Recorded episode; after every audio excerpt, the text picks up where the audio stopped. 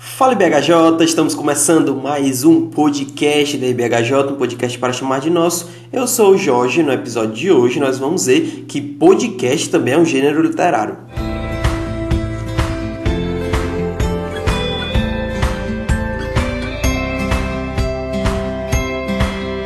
Bom, no episódio de hoje a gente vai falar sobre gênero literário ou gênero textual. A gente vai diferenciar aí essas duas coisas. Mas antes da gente ir para o nosso podcast, para o nosso episódio, a gente vai para os nossos tradicionais recadinhos.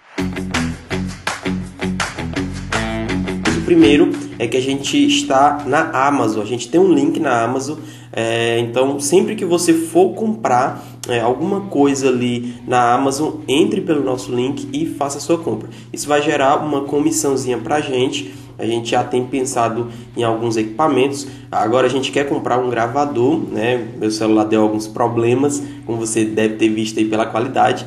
Então é, a gente precisa de um gravador, né, para ficar dois, um com o Rafa e um comigo. Então a gente está tentando correr atrás e a comissão vai ser muito importante para essa compra. Então, sempre que você for comprar algo na Amazon, lembre de comprar pelo nosso link. Segundo recadinho é que a gente está nas redes sociais, tanto no Instagram como no Telegram. No Instagram, postando ali sobre os episódios.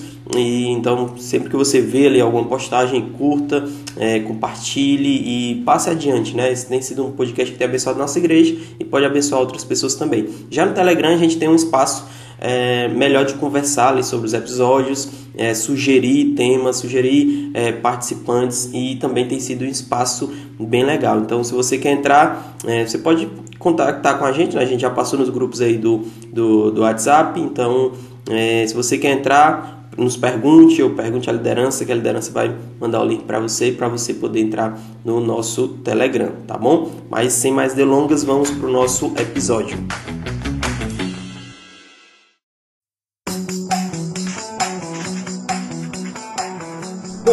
Nós temos é, feito aqui alguns podcasts né, sobre a temática da palavra de Deus, de modo geral, mas a gente tem tentado enfatizar um pouquinho aqui a questão da interpretação, né, dando aqui algumas ferramentas é, para os irmãos, é, enfim, melhorarem né, a sua leitura, melhorarem a sua a própria interpretação é, do, do da, das escrituras. E aí, né, a gente já falou sobre como a leitura ela pode nos ajudar na temática da, da, da leitura da palavra. Né? A gente também falou sobre questão da absorção é, bíblica, a gente falou também sobre o contexto. E hoje a gente vai falar aqui um pouquinho sobre gêneros textuais ou é, gêneros literários. A gente vai falar um pouquinho sobre isso. Mas é algo que inevitavelmente assim, todo mundo vai, vai fazer, vai fazer uso é, desses gêneros textuais de alguma forma, mas muitas vezes a gente acaba não percebendo. E hoje a gente vai poder falar é, um pouquinho sobre isso e para falar sobre esse assunto eu trouxe aqui a nossa querida irmã Cássia Joene, formada aí em letras, que vai poder nos ajudar é, nessa temática. Então seja bem-vinda, Cássia, está fazendo sua estreia né, também, a gente fica feliz por ter você aqui. É sim, primeira vez no podcast BHJ, podcast para chamar de nosso. Sempre quis falar isso. e estou muito feliz de estar aqui. Foi um desafio também para tratar sobre esse assunto, né? Porque assim, eu tenho a formação, eu, eu sou formada em letras, né? Tenho mestrado em linguística aplicada e mas assim, a gente sempre está fazendo esse, esse link com a importância dos conhecimentos dos gêneros textuais na interpretação dele, que falar sobre as, a, esses aspectos né, bíblicos, teológicos, é sempre uma grande responsabilidade. Eu sempre me, me, sinto muito, com muita responsabilidade de fazer isso. Eu até estava comentando antes aqui com os meninos, cuidar, eu estou com medo de falar algumas coisas, mas é isso. A gente está aqui e o senhor vai direcionando. Quase, ela quase não aceita, tá bom? Tive que, aqui incentivar, tentar é, para poder fazer ela aceitar, mas graças a Deus ela está aqui e eu tenho certeza que vai ser uma benção.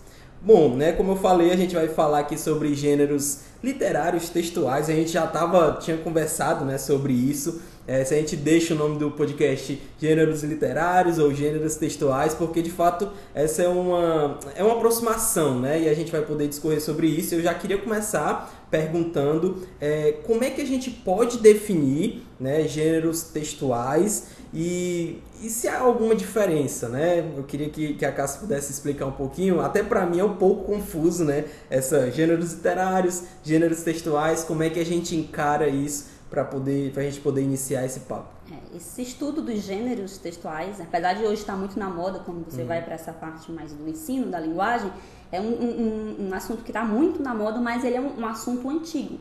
E essa questão da divergência entre essas terminologias, gênero textual, gênero literário, parte muito do início, do início dos estudos sobre gêneros, que iniciaram com Platão, Aristóteles, e eles, eles trabalhavam muito, eles estudavam muito esses, esses padrões de linguagem dentro da linguagem, né, dos textos com essa pretensão literária, os textos que são da, dentro da esfera literária. Né? Então, por isso que existe essa... essa não é nem divergência, né? essa pluralidade de, ter, de terminologias. Uns chamam de gêneros literários, outros de gêneros textuais, mas na realidade todo gênero literário é, ele também é um gênero textual, ou seja, é simplesmente dentro da esfera discursiva ali da literatura. Uhum. Então é, é, basicamente isso. Mas assim, o gênero, o gênero textual é tudo é, é, exatamente já começando já a delinear um, uhum. uma, uma, nomenclatura, né, uma definição de gêneros, é toda manifestação verbal a gente faz por meio de textos. E esses textos, eles são realizados em algum gênero textual. Então, no momento em que eu faço uma, um agrupamento desses textos que tem uma, compartilham certas características recorrentes, existe um padrão, um padrão na linguagem, na estrutura, na médica, no propósito, no conteúdo, no público a quem ele é destinado. Então, eu pego esse, esse, esses textos que são que tem, compartilham dessas características. E agrupo, esse aqui é um tipo de gênero. Eles compartilham de determinadas características. E é, esses são os gêneros textuais. E é muito importante frisar que esses gêneros textuais ele tem um aspecto que não é somente linguístico. Não é, não é só essa estrutura textual. Ele nasce, ele é como a gente chama de situado, ele nasce dentro de um. Ele é estabilizado dentro de uma história, dentro de uma sociedade, dentro de uma cultura. Então, por exemplo, uh, o telegrama. Hoje, o que é um telegrama? Mas antes ele era um gênero textual recorrente, quando as pessoas queriam mandar mensagens rápidas. Então, hoje já não é mais utilizado. Então, os textos ele têm também essa perspectiva. Eles são linguísticos, mas eles também são socio-historicamente situados.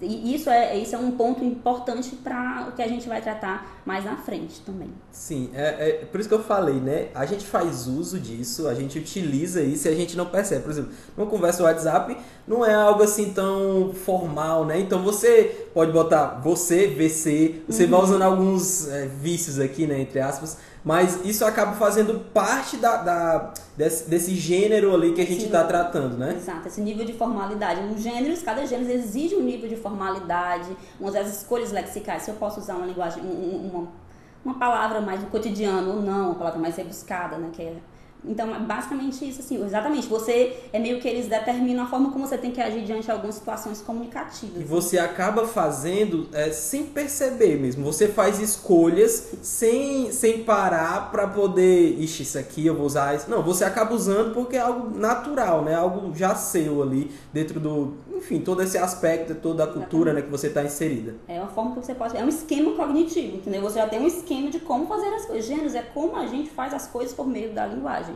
É basicamente é isso. É por isso que ele é um pouco mais abstrato, né? Ele não é algo tão, é, como é que eu posso falar? Concreto, né? É, não é só uma materialidade linguística somente. Ele vai se tornar é, quando você acaba, né, no próprio texto, né? Isso. Você escreve ali, então fica mais evidente. Mas uhum. até chegar a esse momento, ele é algo mais abstrato, é por isso que é tão difícil você falar sobre isso, ou pelo menos de você compreender que você tem feito isso sem, sem enfim, é, ter definições, explicar sobre isso.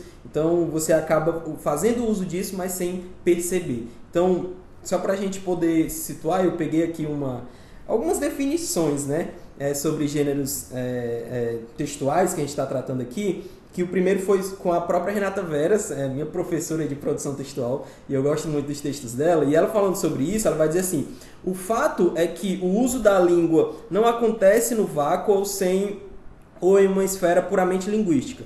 Os elementos linguísticos, lexicais, gramaticais, se organizam em formas, modelos ou é, mais ou menos estáveis de acordo com as relações sociais, com os papéis e com os objetivos comunicativos, os usos da linguagem a esses modelos que permitem que haja entendimento dos diferentes usos da linguagem, da língua, é, chamamos, chamamos de gêneros textuais. Ou seja, eles têm alguns formatos, têm algumas formas ali, e então e, e, isso a gente acaba chamando de gêneros textuais. Enfim, quer, quer pontuar mais alguma coisa ah, sobre a definição, Cássia? Não, acho que seja o link para a gente tratar do que para que, que a gente precisa dos gêneros textuais. Então, meio que já está dito aqui que é, ele ordena, ele ordena as nossas formas de interação, eles trazem uma certa, eles trazem uma certa previsibilidade, tanto para quem vai é, produzir, quanto para quem vai ser é, o interlocutor, né? Quem vai, tá, vai produzir, quem vai receber, quem vai ser o agente, quem vai ser aquela pessoa, Sim. o público, né? Então você já tem certas coisas que você já espera, por exemplo, se você chegar é, numa comunicação e não, olá, tudo bem? É estranho você chegar falando, a, a pessoa interpretar, ah, que mal educado. Então, se eu começar uma palestra usando qualquer tipo de linguagem, já eu vou ser, vou ser uma pessoa inadequada. Então, assim, é uma forma de, de ser previsível e que entender os gêneros me faz ser fluente. Me faz ser fluente em, em diferentes esferas comunicativas, né? Tem a esfera jurídica, tem a esfera literária. Então, dominar esses tipos de gênero me faz ser fluente e apto para me comunicar nesses, nesses ambientes. Né? Isso é interessante porque, tipo assim, quando você vai pregar, né? É, você acaba tendo um, um, esboço ali já meio claro, né? Você vai começar com as boas-vindas ali, né? Uma saudação, aquela coisa toda. Ou seja, tem toda uma métrica que você acaba seguindo. Então, como eu disse, né? Você faz sem perceber, mas você faz escolhas dentro desse, poderia dizer, né? Desse gênero textual, desse gênero literário. Então, acho que deu para entender, é como o Van Hooser vai dizer, que é como se você tentasse descobrir as regras do jogo. Você vai jogar o jogo, então você tem algumas regras e aí você acaba seguindo elas, né? Eu tinha até escrito isso aqui pra falar. você realmente saber jogar o jogo da linguagem. É exatamente. É exatamente isso. Tô tentando, mas vamos lá. Acho que deu pra, pra gente entender. Assim, a gente vai conversando aqui, algumas coisas vão ficar mais, mais claras.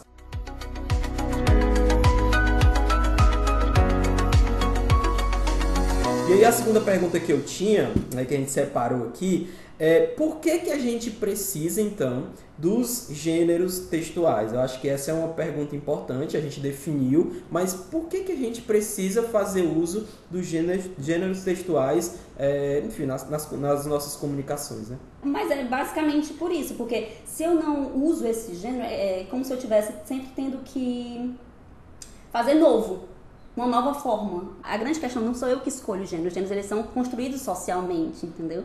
Então, assim, não, eu não faço a escolha gênero, eu me adequo àquilo que foi construído dentro de uma sociedade. Isso é interessante. Tem uma, tem uma citação aqui que é assim: ó, quando escrevemos, não somos totalmente livres para utilizar indiscrida,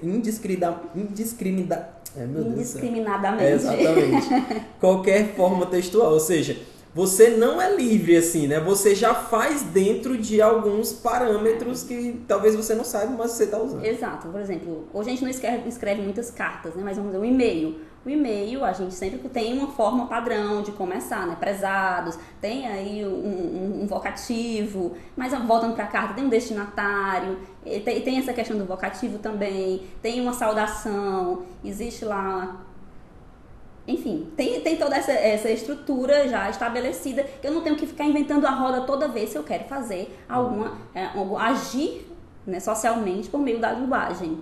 Eu não tenho que estar inventando, eu simplesmente me adequo. Isso já é, é, naturalmente adquirido, né? Você, é percebido. A gente percebe isso. Por isso que eu falei no início, é um esquema já cognitivo que você nem percebe que, que está dentro. É um jogo que você está jogando, você nem percebe que sabe as regras.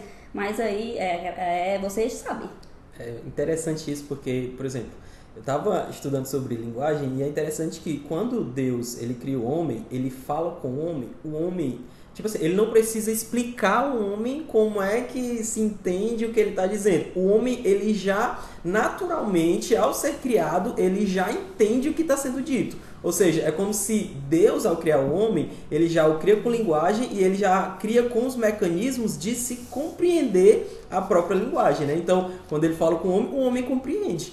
Né? Não é algo assim é, que, ele, que ele não consegue entender. Ele já, já nasce com essa característica. E eu acho isso muito legal. Enfim, deu pra gente entender, né? Tanto é, definição de linguagem como o próprio é, é, por que isso é importante, né? A gente acaba utilizando, é, querendo ou não, a gente utiliza é, os gêneros textuais. E aí eu queria caminhar aqui um pouquinho mais para saber sobre a importância aqui dos gêneros textuais para o estudante das escrituras. É, a gente entendeu né, todas essas questões aqui um pouco linguísticas, né, um pouco mais, mais técnicas, mas por que, que isso é importante quando eu vou ler a minha, a minha Bíblia, né? Quando eu vou parar para ler as Escrituras e ler uma, uma determinada passagem, por que isso é importante que eu saiba? Qual é essa importância para todos os crentes, né? Todos os é. pressupõe que nós todos nós somos isso. leitores e estudantes da Bíblia, né? Não supõe. É, não, é porque, é porque na realidade a gente pensa que esse tipo de conhecimento é importante somente para quem estuda. Pra, ah, são os meninos, os seminaristas que precisam isso. saber disso. Mas não, isso, é, isso aí tem básico, é, é um aspecto básico para que a gente consiga compreender o texto não só os, os bíblicos, né? Esse, esse, conhecimento que a gente está tratando Sim. aqui, mais teórico, na realidade é um conhecimento que a gente leva para a compreensão de todos os textos. E os, e os bíblicos, estão, principalmente, que esses são os que nos interessam é, grandemente, né? Então, reconhecer esses gêneros literários, ele nos dá elementos que são necessários, indispensáveis para a compreensão dos textos bíblicos, né? E uma correta interpretação das escrituras, ela vai passar pela identificação desses gêneros literários ou gêneros textuais e o contrário também. Se eu não sei identificar, se eu, não, se eu leio a Bíblia como tudo fosse escrito de uma, de, um, de uma mesma forma, como todos, toda a Bíblia fosse, fizesse parte de um mesmo gênero textual, com existissem características de, e textos com características diferentes, uhum. eu muito provavelmente vou incorrer em erros interpretativos. É, eu acho que, acho que é, como a gente está falando aqui, né, pressupondo que é, todo cristão ele deve aprender né, sobre a palavra de Deus, ele deve ler as escrituras, a gente deve pressupor também que ele vai chegar para as escrituras e se questionar, né, o que é que esse texto ele quer falar para mim? Ou o que, é que esse texto ele está falando? Logo, isso aqui vai passar pelo que chamamos de é, é, intenção autoral, ou seja, o autor do texto ele tem uma intenção ao escrever aquilo. Você não escreve alguém sem propósito algum, né? Só pro, você escreve com algum propósito. Então, ao escrever é, as escrituras, o autor ali ele teve uma intenção. A pergunta que a gente faz é qual é a intenção do autor, né, desse determinado autor, a gente sabe que nas escrituras há vários autores, é, nessa determinada passagem.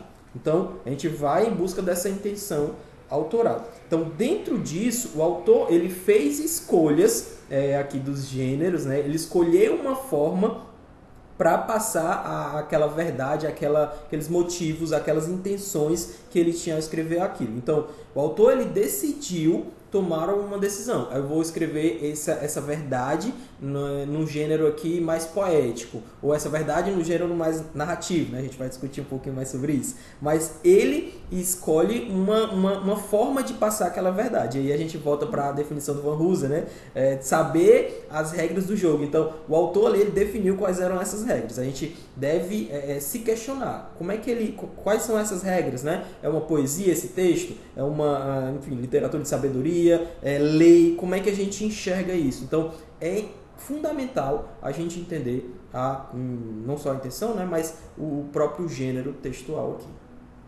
Exatamente, né? Porque quando a gente tem, a gente já vai com uma certa expectativa, é basicamente isso. O gênero, ele faz ter uma expectativa diante de um texto. Então, se eu sei que é aquele, é aquele gênero, então já sei que ele tem algumas características específicas e eu já vou esperá-las. E aquilo ali vai destravar alguns significados do texto, né? Então, os gêneros eles são meio que gatilhos que destravam falar que tá em, tá é, moda, tá né? moda. São gatilhos que destravam os significados do texto.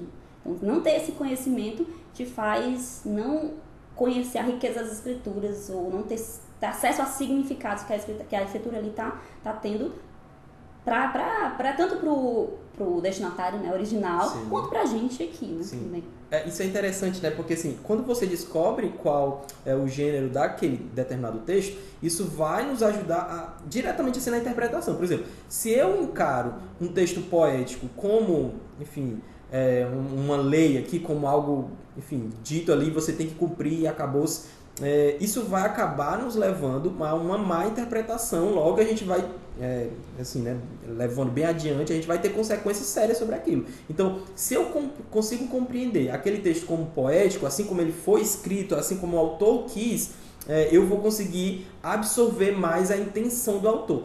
Isso aqui é importante porque muitas vezes assim a gente vai de uma forma meio não é nem inocente, mas é, de qualquer jeito para o texto.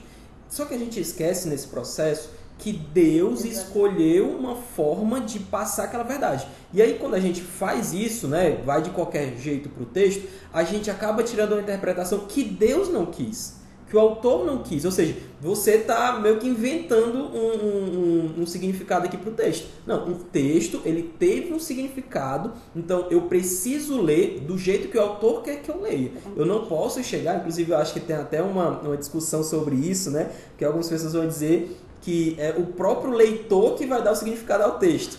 E aí é uma discussão assim bem grande hoje no, no campo acadêmico, mas é, é, isso, isso é muito problemático, né? Eu não posso ler um texto de qualquer jeito. Eu preciso seguir as regras ali que o autor quis passar para mim. Exatamente. E um texto ele não pode significar, pelo menos falando dos textos si, mais do que ele significou para a nossa destinatária original. Sim. Eu não posso ficar inventando coisa. Não, se ele tem um significado, ele foi escrito dentro de um contexto e aquilo influencia na, as, nas regras interpretativas que eu vou estabelecer ali uhum. naquele texto. É, eu acho, eu acho que isso, isso aqui é muito importante e é muito sutil também. Mais uma vez, se você encara o, o, as escrituras como um livro qualquer, eu acho que até nos livros qualquer a gente não lê de qualquer jeito, né? A gente lê de, uma, de, um, determinado, de um determinado jeito, de uma determinada norma, né? Então, quando a gente vai para a escritura, às vezes assim, a gente acha que ah, é Bíblia, Deus vai falar comigo e acabou-se, né? O Espírito Santo aqui vai, eu vou, vou entender tudo, e não é assim. Há um processo e eu preciso respeitar esse processo. Deus quis que eu, que eu respeitasse esse processo. Então, eu preciso é, me dedicar no estudo das escrituras e aí também entra a questão do gênero textual.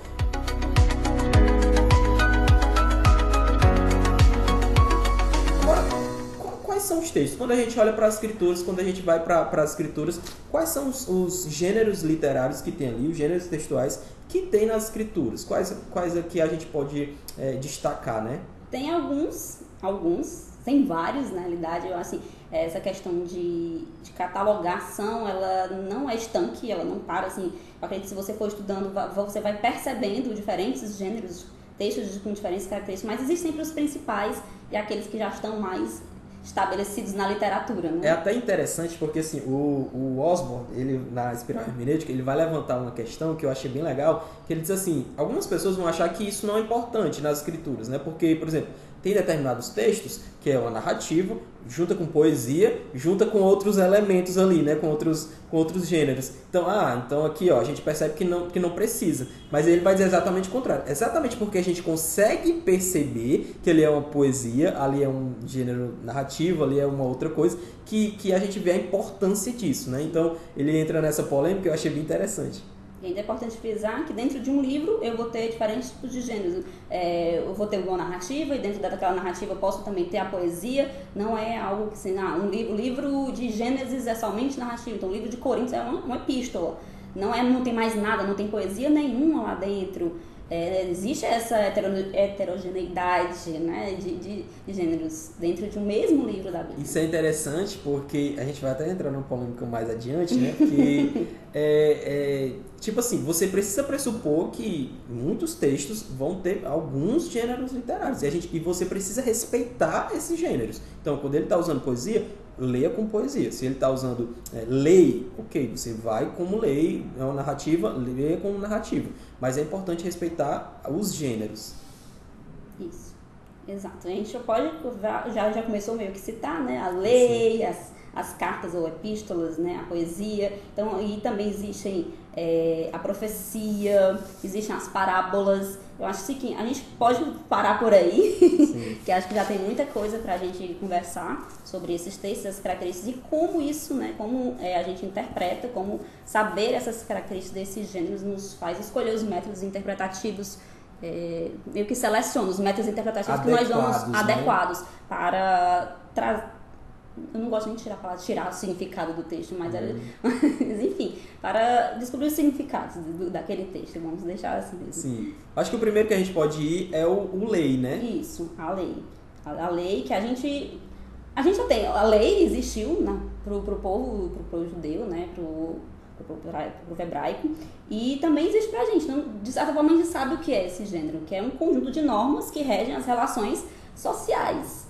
Só que como eu falei, a gente nunca pode tirar o gênero, os gêneros, os textos, né, dentro da sua situação imediata, que foi, na, como você falou, né, o que, o que o autor quis na época, dizendo, ah, Deus não quis só estabelecer regras sociais ali, ele também quis é, a forma como se relacionar com, com ele mesmo, as regras de como o homem se relacionaria com ele. É porque quando a gente está lendo as escrituras, há um processo de da questão do tempo, né? Por exemplo, a questão da lei ali, é, quando a gente olha para o Pentateuco, né? Êxodo, Levítico, a gente tem algumas leis e essas leis elas estavam dentro do tempo delas, né? Então, assim, é, era um contexto específico, você precisa respeitar isso também, né? A gente já viu na questão lá do contexto no episódio anterior, mas é, há um contexto aqui dentro dela. Então, os gêneros literários, eles também vão ter um, é, como é que eu posso dizer, eles vão sendo trabalhados, ele não é algo monolítico, né? Mas uhum. ele, ao passar do tempo, ele vai ganhando novos significados. Então, é importante respeitar isso também. Exatamente. Exatamente.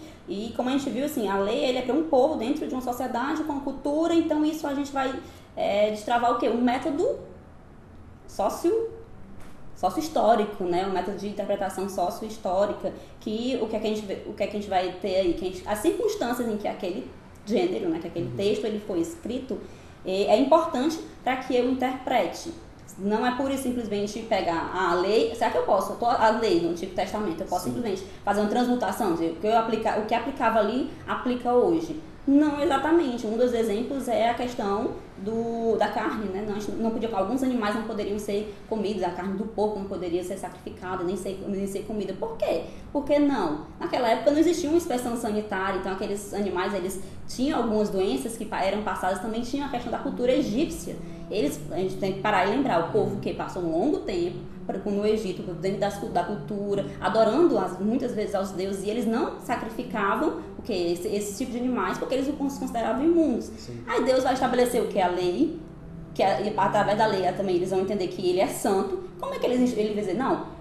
Para os judeus ali, pro, pro povo hebraico, pro povo hebreu, né, no caso, uhum. pro povo hebreu, falando errado aqui, uhum. pro povo hebreu, é, é aquele animal, porque eles estavam dentro daquela cultura dos egípcios, era imundo. Então, se vem Deus e diz, não, que vocês podem comer ia ser um choque talvez para eles, né? Eu tô assim, fazendo essa interpretação para dizer sim, que sim. É, existe um motivo, aí, é aí também é, é, é o método teológico, o propósito. Para o propósito de Deus estabelecer as leis, as leis, era um relacionamento com Deus e também entender que ele era, que era santo, que ele era único. Então, isso meio que quebraria um pouco da pedagogia, né? Da, da lei sim. ali. Então, pegar esse aspecto faz entender por que, que hoje a gente não pode dizer que também comer carne de porco é pecado. Até porque a gente, quando vai, olha sistematicamente, lá, quando, quando Pedro né, tem a visão que Jesus dá a visão dele dos animais, vai lá, mata e come. Não, não posso comer, não, não, tem, não tem nada impuro, eu santifiquei tudo. Bem né? chocante, assim, é, pra eles, né? É importante, é, isso, isso é muito legal, porque, assim, quando a gente vê. Isso aqui que a gente está tratando sobre lei é algo específico para Israel. Mas só que assim, tem algumas leis que são universais, né? Sim. E aí a gente tem o próprio Gênesis, Gênesis 2, 2 ali, né? Onde ele fala, enfim, crescer, reproduzir. Ou seja, tem algumas ordens ali que são é, para a humanidade em geral. Quando a gente olha para o Novo Testamento, também tem algumas, algumas é, regras aqui, né? Algumas leis que são de forma geral. Então, é por isso que eu estou dizendo. Respeitar o contexto imediato, respeitar o contexto ali da época. Então, as leis ali para Israel é para Israel, mas tem leis que são universais. Sim. Então, essas a gente pode trazer para si. É, a interpretação bíblica tem uma frase que eu achei muito interessante, que é exatamente uma tensão entre a relevância eterna e a sua particularidade histórica. E é basicamente isso que a gente está falando uhum. aqui. Existem coisas, os princípios, as doutrinas que tem na Bíblia que não dá para não dá para ser é, contextualizadas, não, uhum. não estão para ser. Então, rogo-vos, pois, irmãos de BHJ, que não saiam por aí dizendo que eu estou dizendo que a Bíblia tem que ser contextualizada. Sim. Não, mas que o contexto imediato em que aqueles textos foram escritos, eles nos dá significados que, que hoje não fazem mais sentido, eles foram se esvaziando, entendeu? E a própria Bíblia, às vezes, a Bíblia ratifica esse esvaziamento, como é o, o exemplo que eu, que eu acabei de dar aqui da carne, do porco, carne, enfim. Exatamente. Acho que deu para entender aqui um pouquinho sobre lei, né? É assim, pra gente é algo mais comum, como a Cassi falou, é, não é estranho pra gente. Estranho algumas leis, né, assim, específicas, mas o gênero lei não é algo muito distante para que a gente, enfim, vive, né, Exatamente. numa cultura em que... Desculpa, pode falar, E outra coisa que é importante falar é que a lei também, a gente, a gente tem que aplicar um método gramatical. Porque como é que a lei, os textos, como eles são feitos? Eles são feitos em prosa, com uma linguagem que é uma linguagem mais objetiva, que a gente chama uma linguagem denotativa, né, que é o sentido real, aquele sentido dicionarizado. Uhum. Então, não tem muitas figuras, dispensam essa questão de figura de linguagem, sentidos figurados. Então, é uma linguagem bem, uma proposição bem mais objetiva. Que isso quer dizer o quê? Que eu não posso ler uma lei e já vai apontando já para o próximo gênero textual da mesma forma como eu leio um, uma poesia. Pronto, e a gente já entra na, na poesia, exatamente, uhum. que é, esse aspecto, esse método gramatical, é muito importante para a gente entender. Por quê? Porque a poesia ela é cheia, abusa de figuras de linguagem, porque o propósito, muitas vezes na poesia, poesia é, do Velho Testamento, existem algumas características que é de enaltecer o nome de Deus, né? tocar os nossos sentimentos, e para isso ele utiliza dessa, dessas figuras de linguagem, de uma linguagem que é figurada, não é uma linguagem como a da lei, né? que é uma linguagem mais objetiva. Então, a gente entender esses, é, esses recursos linguísticos que são utilizados para entender qual foi o sentido, né? O sentido que está querendo ser dado ali com o uso daquele. Por exemplo, na, na nas, nas poesias do Velho Testamento tem muita repetição, né? No paralelismo, repetição. Ah, repetição por repetição, nossa, que texto repetitivo. Será que não tem aí um significado nisso, né? Isso. De ratificar a grandeza de Deus, de, de, de, mostrar como Deus é grande, essa questão da, da, da, repetição de alguns, de alguns trechos, né? De algumas porções. Isso, isso é legal porque, assim, e aí a gente volta novamente na questão do contexto, né? Por exemplo, quando a gente lê é, o, as poesias do Antigo Testamento, elas pra gente não fica algo assim muito como é que eu dizer, muito, muito evidente, né? E aí a gente, mais uma vez, a questão do contexto, né? Hoje, poesia pra gente, no nosso contexto, é um, algo um pouco diferente. Mas naquele tempo era daquela forma. Então as pessoas que estavam ali, contexto imediato, mais uma vez, elas iriam compreender o que está sendo passado, né? Então há uma métrica, há uma, uma forma, e ela precisa estar dentro de todo esse contexto. Então, mais uma vez, a gente precisa respeitar a questão do contexto. Mas a, o, só para dar um é, falar um pouquinho mais sobre a questão da poesia, eu acho que esse é um dos mais mal compreendidos assim de todos. Muitas pessoas tratam algumas, tanto é, poesia como o próprio gênero de, de sabedoria, né? Eu acho que é um dos principais assim que as pessoas erram e, e, e a gente precisa ter um cuidado muito grande tanto com a poesia como com o próprio gênero de sabedoria. Normalmente, só algo bem pontual mesmo às vezes são considerados como textos de segunda classe. Ah, não, contravem doutrinas, nossa, não posso aplicá-los. A gente pode aplicar tudo. Mas, assim, todos, todos os textos são, foram inspirados. Então, não é porque um gênero é poesia e o outro é uma carta doutrinária, tem seu propósito doutrinário, que esse é mais, que é mais inspirado do que esse. Não. Toda a Bíblia ela é inspirada por Deus, né? Então não, não, não existe gênero de segunda classe. Né? Exatamente, né? exatamente. Eu acho que caminhando para o gênero de sabedoria, esse é um gênero que eu acho muito legal, que vai estar tá ali mais é, é, dentro ali de provérbios, né? O próprio Eclesiastes também, até Jó também, embora é, junte muito com a questão de, de poesia, enfim. Mas é um, é um gênero assim, é, onde é, é como se a pessoa é, tivesse ali, ela, ela, ela convive em uma determinada sociedade, ela vê as coisas acontecendo e ela tira conclusões disso. Isso aqui é muito importante. A gente não pode ler gênero de sabedoria como se fosse uma, uma, uma lei. É assim, ou uma promessa, né? É assim e acabou-se. É como se fosse mais uma questão de probabilidade. É o que mais acontece. Por exemplo, aquele, aquele tradicional versículo, né? Ensina a criança no caminho que se deve andar. Muitas pessoas acham que ele é uma promessa. Então, se eu ensinar o meu filho a, a caminhar ali é, nos caminhos do Senhor, ela nunca vai se desviar, né? Ou seja, ensinei certo, vai dar certo. Não necessariamente. Obviamente que muito provavelmente é isso que vai acontecer, né? Se você ensina o seu filho o caminho que se deve andar, provavelmente ele vai seguir. Mas isso não quer dizer que é uma promessa, ou seja, vai acontecer. A gente conhece muitas pessoas que ensinam, ensinaram muito bem os seus filhos e mesmo assim eles caminharam por um caminho totalmente tortuoso. Então, você precisa entender, é sabedoria, ok? Ou, ou seja, é, é, é, conselhos que alguém mais experiente vai estar tá dando,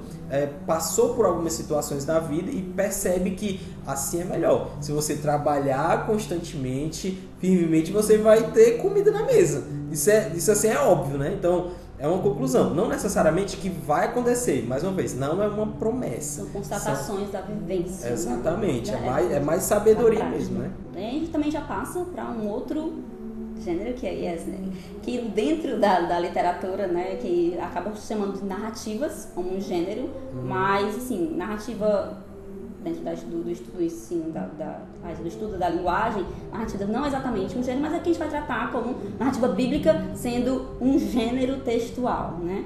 É, que uma das características exatamente esse texto em prosa, né, com exposição de fatos, que conta a história, uma história real, né, que tem uma linguagem também objetiva, uma linguagem de literal. Então, assim, eu não posso ler uma narrativa da forma como eu leio a poesia, não é?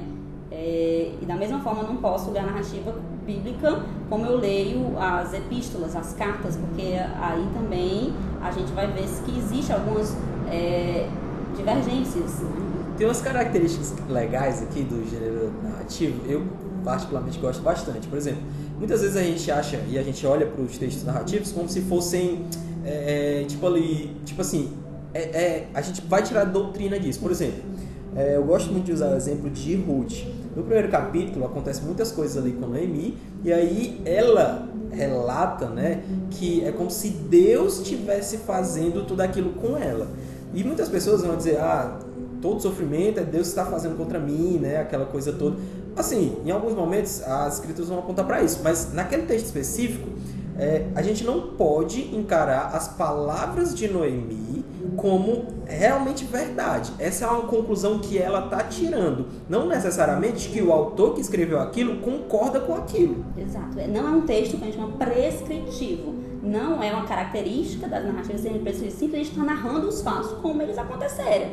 Ele, Ele não está tá criando doutrina né? e nem está ratificando que aquilo ali é o correto. Que nem Abraão teve muitas mulheres, né? Aliás, algumas mulheres, muitas não, algumas mulheres.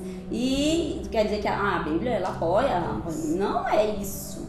Não é isso. Por quê? Porque quando eu olho para as narrativas bíblicas, eu já, já tenho aquele olhar de que uma das características dela é não ser prescritiva, é não, não estabelecer padrões e doutrinas diferente da, da, das epístolas, né? As epístolas de Paulo, que elas são basicamente livros doutrinários e que nos, nos, nos dá exortações e conselhos e admoestações, enfim. Então, é, são, são duas. É, acho que vocês já conseguiram pegar uhum. aí a tônica, que, que, quando eu olho para um gênero, eu espero algumas coisas dele, não posso atribuir as mesmas regras interpretativas que eu, que eu aplico num gênero em outro, porque ele tem características específicas que têm que serem consideradas para que eu faça uma boa interpretação daquele texto. Obviamente que algumas coisas assim são mais claras, né? Por exemplo, é, enfim, são muitas coisas aqui é mais claras. As palavras de Jesus, assim, é, embora o autor não esteja é, fazendo julgo ali, né, tá, tá, tá afirmando ou, enfim, tá simplesmente relatando, você acaba tirando conclusões, obviamente. Mas, por exemplo, tem algumas coisas que são mais, é, mais sutis, como nesse caso de Ruth. Como eu falei, né? Primeiro capítulo, ela tá ali triste, o Senhor fez isso, o Senhor causou muitos males. E aí, quando a gente vai lendo a narrativa, a gente vê que no final, a mesma Noemi que estava reclamando com o Senhor, ela agora está agradecendo a Deus porque Deus mudou a, a situação dela, né? mudou a vida dela ali,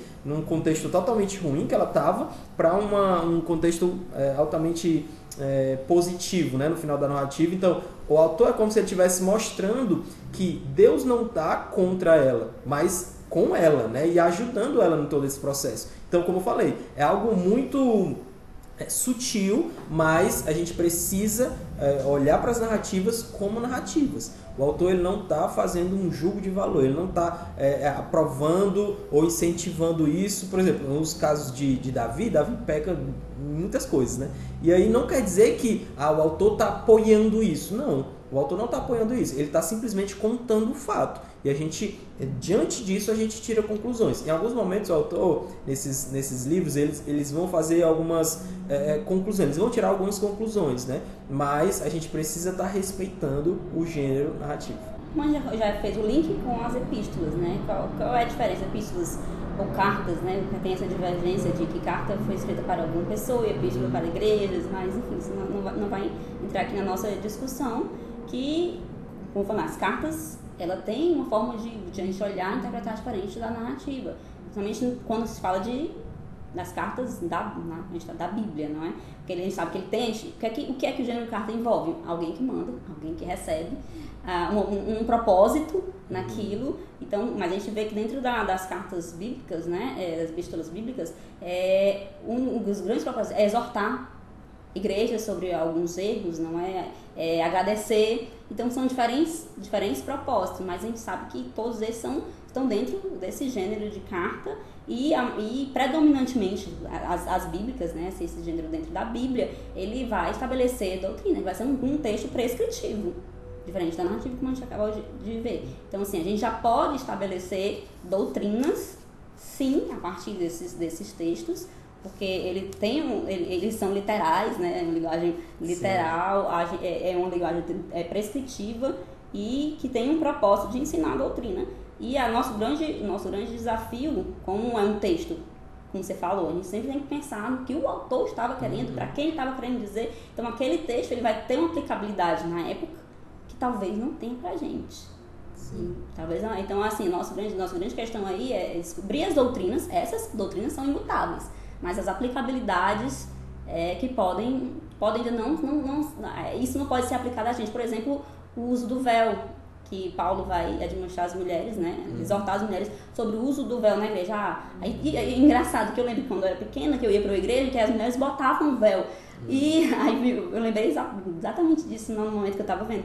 Na época, por que que isso? O que o uso do véu era, era importante. importante porque aqui naquele contexto, naquela época, significava o reconhecimento da, da autoridade do marido sobre a esposa. Então, aquilo tinha um significado social. Se a gente for trazer isso para hoje, existe? É totalmente esvaziado esse sentido. Mas quer dizer que ah, então a, a submissão feminina ao marido é, é, descartada? De forma nenhuma. De forma nenhuma. Mas ela já não é, ela já não é percebida através do uso do véu. Mas a doutrina, ela é válida. Ela tem uma aplicabilidade histórica ali, ela tem aquela. Mas, aliás, a, aliás, a aplicabilidade, ela, a gente pode dizer que a aplicabilidade a gente pode ver nesse contexto histórico, mas a, a doutrina, não, ela é.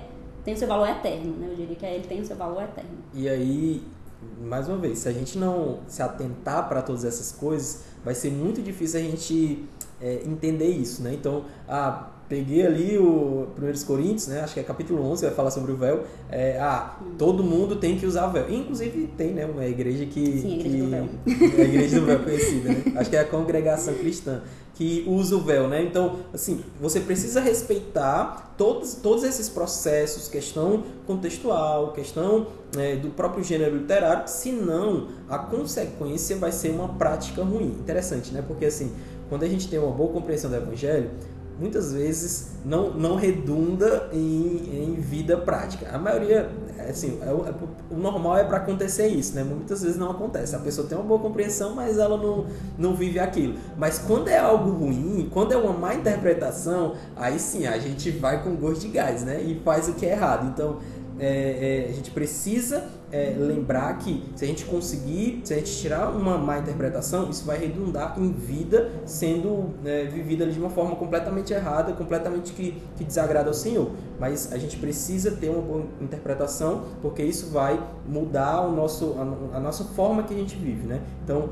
no gênero de carta, é um, é um gênero muito legal é, porque ele tem alguns formatos, né? Por exemplo, Paulo ele tinha um conhecimento muito grande sobre essa questão das cartas ali. Então, você pode perceber, a maioria das cartas, se não todas, acho que talvez Hebreus não tem uma é, esse script assim tão claro, mas vai ter o remetente, né? Paulo vai, vai dar algumas informações sobre ele, né? Apóstolo, servo, enfim, vai dizer as pessoas que estão ali com ele, né? Às vezes é, Timóteo, às vezes o próprio Silas. E aí vai ter o remetente, a igreja de fulano, a igreja de fulano, e normalmente se tem uma que chamamos de uma bênção, né? Então, saudaçãozinha, né? É graça e paz. E aí, enfim, alguns são maiores, outros menores. E aí vai ter o corpo do texto, é, uma espécie de desenvolvimento ali, né? Hoje a gente tem o é, do Enem, como é o, o a redação é o dissertativo argumentativo. Ah, hoje, por exemplo, hoje a gente não tem é um, gênero. é, hoje a gente tipo assim tem um gênero, gênero não, né? A gente tem tipo o dissertativo argumentativo, né? O conhecido prova do ENEM, que é normalmente introdução, desenvolvimento e uma conclusão. É normalmente isso que acontece. Então vai ter o desenvolvimento, lá no final vai ter uma uma, uma nova, como é que posso falar, uma, uma saudação final ali, né, uma bênção final e enfim, vai falar ali alguma, o nome de algumas pessoas. Mas é normalmente assim, mas é interessante porque Paulo ele pega esse gênero, ele pega essas essas formas ali bem conhecidas é, é, dos romanos e ele modifica algumas coisas. Por exemplo, as cartas normalmente eram muito pequenas e ele pega assim, as cartas e usa como, enfim, usa muita. Teológico. Exatamente, quase isso, né? Quase um tratado teológico. Ele, ele, ele aumenta muito, ou seja, ele pega esse formato e ele vai fazendo algumas modificações é, de acordo com o seu propósito. É por isso que é importante a gente entender que não é algo monolítico, né? Não é tá aqui uma regra, ele vai seguir isso. Há, há, há alguns desdobramentos e é importante a gente entender isso também. Vai falar de mais algum? ia trazer as parábolas, que também é um, um, gênero textual que é permeado por, por uma linguagem, uma construção narrativa, Sim. mais diferente das narrativas. Olha aí, como, como causa confusão é. essa nomenclatura, Sim. né? Porque a parábola, ela é narrativa, só que diferente da narrativa bíblica, que a gente tratou aqui como um gênero textual, ela não tem historicidade. O que é isso? Né? Ela não trata de fatos reais, é uma ficção. E um dos propósitos é muito didático mesmo, de ensinar, de, de trazer uma lição ao seu, ao seu interlocutor, né, ao ouvinte. Jesus usou muito das palavras. Eu gosto muito da de Natan para ensinar ali Davi. o pecado de Davi, né? Eu acho muito legal, porque Davi ele compreende, ele uhum. compreendeu tanto que ele, esse cara tem que morrer. Só que o cara era ele, né? E então, assim, ele usa pra você tirar uma conclusão daquilo. Não é um fato que realmente aconteceu, não é uma história real ali que aconteceu, mas é uma história e você vai tirar conclusões em cima disso. Exatamente, por isso que a gente não pode tratar um parábola como uma narrativa bíblica, porque senão a gente pode criar é, doutrinas que não existem, porque aquilo ali que está sendo tratado não é um fato real. Sim. Então, mais, um, mais aí um ratificando a importância. Exatamente. Tem até um, um texto, a gente estava conversando antes, que é o do Rick e do Lázaro, né? Para quem escuta aí é, os nossos podcasts, tem um podcast em que o pastor Kels, ele, a gente perguntou exatamente sobre a questão ali do Rick e Lázaro, e assim, pelo menos na minha cabeça até então, ali era uma parábola, né? Era uma parábola. E quando ele fala, ele, ele diz que não é uma parábola. Ele diz que por causa dos nomes que são dados, né, normalmente alguns, alguns, algumas coisinhas ali não apontam para que seja uma, uma, uma parábola. Parábola realmente não tem personagens reais, como Isso, a gente falou, né? Exatamente. Tudo, tudo é, é, ficção. Então, esse já seria uma característica que é descumprida dentro dessa parábola. E aí é importante, porque se você entende como parábola, você vai entender que você não pode tirar uma doutrina sobre aquilo. Vai, vai ter alguns princípios, você vai lidar com algumas coisas, mas assim, você não pode. Ah, aquilo ali aconteceu, é, um, é um, uma doutrina aqui. Mas só que quando você já lida com aquilo de uma forma real, aí já é outra coisa. Ou seja, você tem que. A sua você decidir se é uma parábola ou não, porque não tem como ser uma parábola e trazer doutrina. Né? Exatamente. Né? Ou seja, a escolha que você vai fazer, ah, aquilo ali é uma parábola, não, aquilo ali é uma história real, vai ter consequências. Então, você precisa saber, precisa uhum. conhecer bem né, o gênero para poder tomar uma decisão de uma forma mais, mais responsável, né? Pastor Kelso tinha sua, eu estava até, eu tava até falando, né? Eu, eu ainda estou nesse, né, nessa discussão aqui, porque eu ainda não tomei uma decisão se é ou se não é, enfim, há muitos autores que discordam, concordam e eu ainda não tomei essa decisão.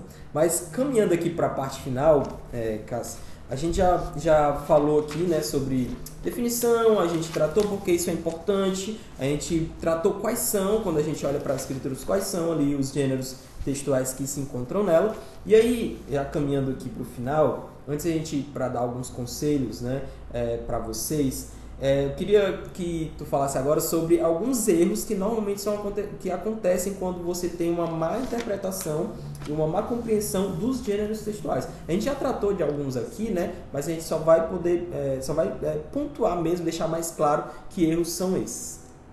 É, erros de doutrinas absurdas às vezes, né? Uhum. Por exemplo, quando você naquele naquele texto de 1 Coríntios, né, que que fala ainda que eu falasse, é uma poesia. Sim. Ainda que eu falasse a língua dos homens, a língua dos anjos, se eu não trato aquilo como, como uma poesia, por exemplo, eu vou dizer, existe uma língua dos anjos. Aqui é um texto literal, então existe Sim. uma língua dos anjos. Então, é assim, como, basicamente, dentro da interpretação bíblica, o que, que me faz ter conclusões e aplicações erradas, de doutrinas erradas dentro das nossas vidas, né?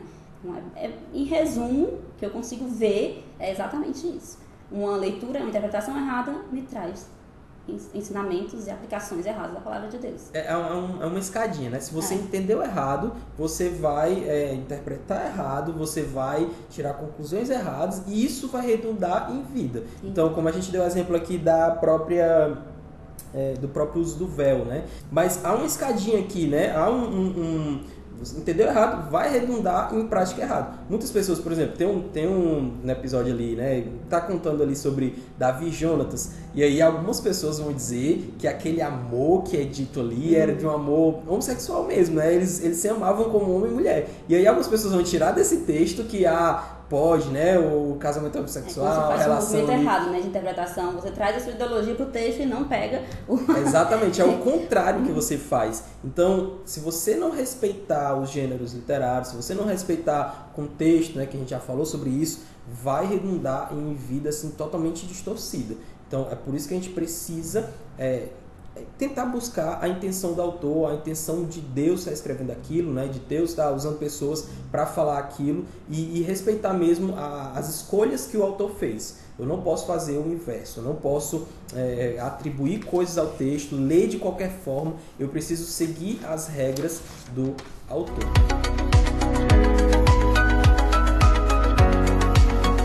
E aí, enfim, queria que é, pudesse dar, Cássia, algumas, alguns conselhos práticos mesmo é, de como a gente compreende aí os gêneros literários. Eu acho que é, ouvir esse podcast já é uma boa ferramenta, já vai, já vai ajudar bastante nisso. Mas que conselhos aí tu poderia nos dar para ter uma boa compreensão dos gêneros literários quando a gente lê as escrituras, no caso?